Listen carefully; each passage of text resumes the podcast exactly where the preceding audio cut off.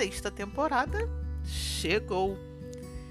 Vai ser uma temporada nobre, uma temporada com histórias de príncipes, princesas, reis, rainhas. Ah, não, não, não são aquelas histórias que todo mundo conhece. Não são.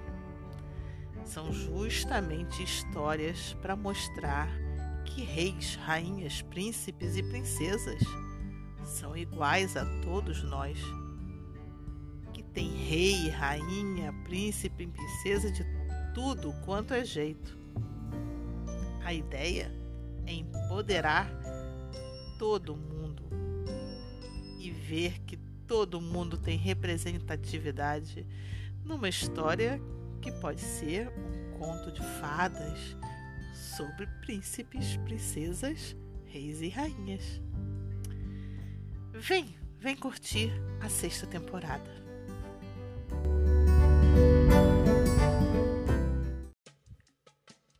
Esse primeiro episódio, eu trago o livro Omo Oba Histórias de Princesas, um livro escrito pela Kilsan de Oliveira.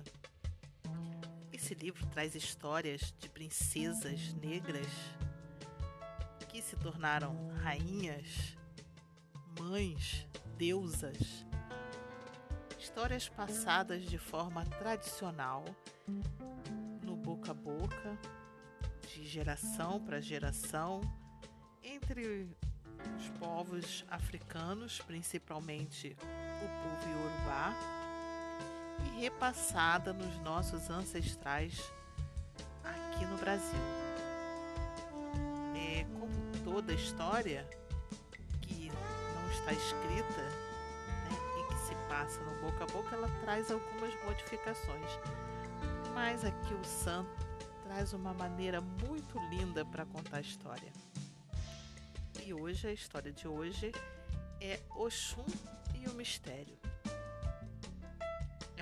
dia especial, Dia das Mães, e é muito bom contar uma história da Mãe Oxum, a Mãe Oxum da força das águas doces, da água que desce como cachoeira, mas que às vezes corre mansa como rio. Então, aproveite, vem comigo que vem história aí por aí. Vamos lá?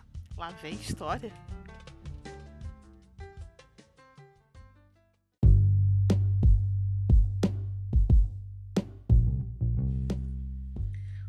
Oxum e seu mistério.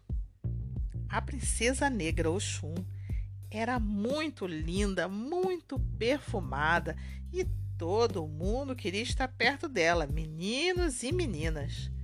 Desde criança, Oxum tinha muita beleza, mas também era vaidosa, atrevida, tinha muita genialidade e determinação e ainda um grande dom de maternidade.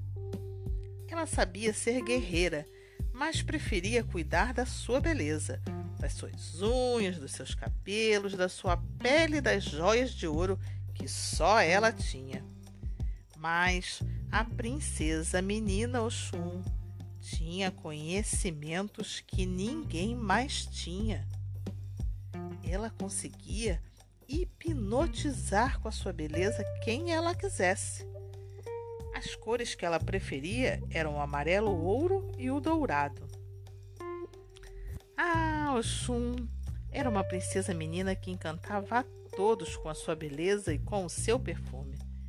Ela gostava de usar o seu adê, que era uma coroa toda de ouro, com pendurocalhos em fios também de ouro. Nas pontas, ouro no formato de gotinhas de chuva. Era um encanto, um brilho só. Como a princesinha Oxum era vaidosa. Ela andava o tempo todo com o espelho na mão esquerda, mas não se esquecia da sua adaga na mão direita.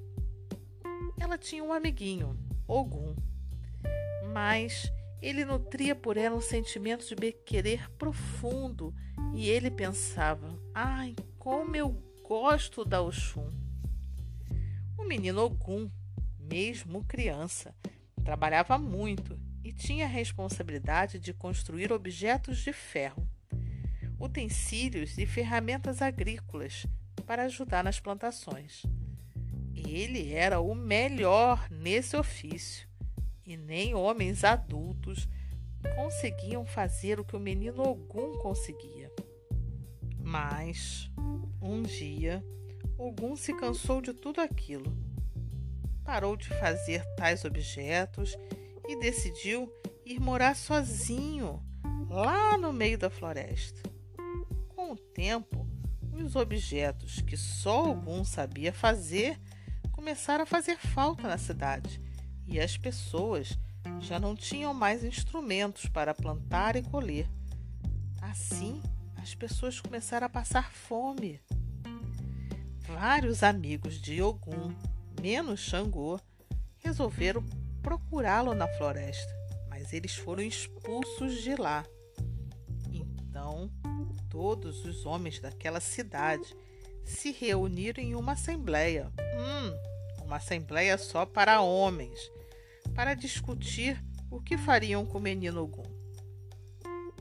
Essa ideia de reunião só para homens não agradou Oxum e ela, muito atrevida, resolveu participar. Chegou lá e disse: Senhores, eu quero ir à floresta e tentar trazer o meu amigo Ogum de volta para a cidade. Os homens duvidaram do sucesso de Oxum, mas resolveram deixá-la tentar. Oxum então vestiu uma saia com cinco lenços pendurados e perfumados. Com o vento, os lenços esvoaçavam, era uma beleza. Ela tirou o seu adê, sua coroa, e soltou os seus lindos cabelos negros e crespos e colocou os pés em contato com a terra, e assim foi em direção ao sítio onde Ogum estava acampado. Quando a princesa Oxum avistou a cabana de Ogum, ela fingiu não ter visto nada. E então começou a dançar, dançar com a graça das águas calmas delicada, suave, num leve vai e vem. Dos movimentos do seu corpinho de princesa saía um perfume delicioso que exalava, e este perfume chegou até a cabana onde estava Ogum. E Ogum se perguntou: Hum, que perfume delicioso é esse? Então ele resolveu sair para ver de onde, de onde vinha esse perfume. Eis que ele viu a sua querida Oxum dançando lindamente com o vento. Mas Oxum fingia e fazia de conta que não estava vendo Ogum. Conforme Oxum dançava para Ogum, que já estava escondido entre os arbustos, Cada vez mais ela se aproximava dele. Quando Oxum estava bem pertinho dele, já hipnotizado por tanta graça e beleza, ela viu uma colmeia de abelhas e disse: Abelhas, abelhinhas, derramem seu mel em minhas mãos, para que eu possa adoçar o coração de um menino que precisa voltar para seus afazeres na cidade.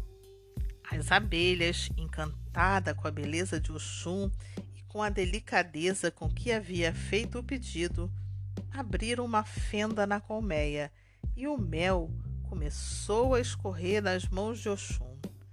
O mel, brilhante como o ouro, que escorria nas mãos de Oxum, era passado suavemente na boca do menino Ogum, que estava adorando toda a doçura. Oxum então cantava: Tome o mel, meu amigo, mas venha para a cidade comigo. Saboreava o mel, acompanhava a dança de Oxum e entre mel, perfume e dança, quando percebeu, já estava na cidade. Todos os amigos do menino Ogum, crianças e adultos, começaram a aplaudir o seu retorno. Assim, os utensílios poderiam voltar a ser feitos e Ogum reassumiria suas funções de ferreiro. Ogum fez de conta que voltou por conta própria e disse: Eu prometo nunca mais abandonar a cidade nem o meu ofício de ferreiro, mas agradeçam ao Oxum que me fez voltar para cá. E todas as pessoas que lá estavam gritavam: Ora iê, iê, princesa Oxum!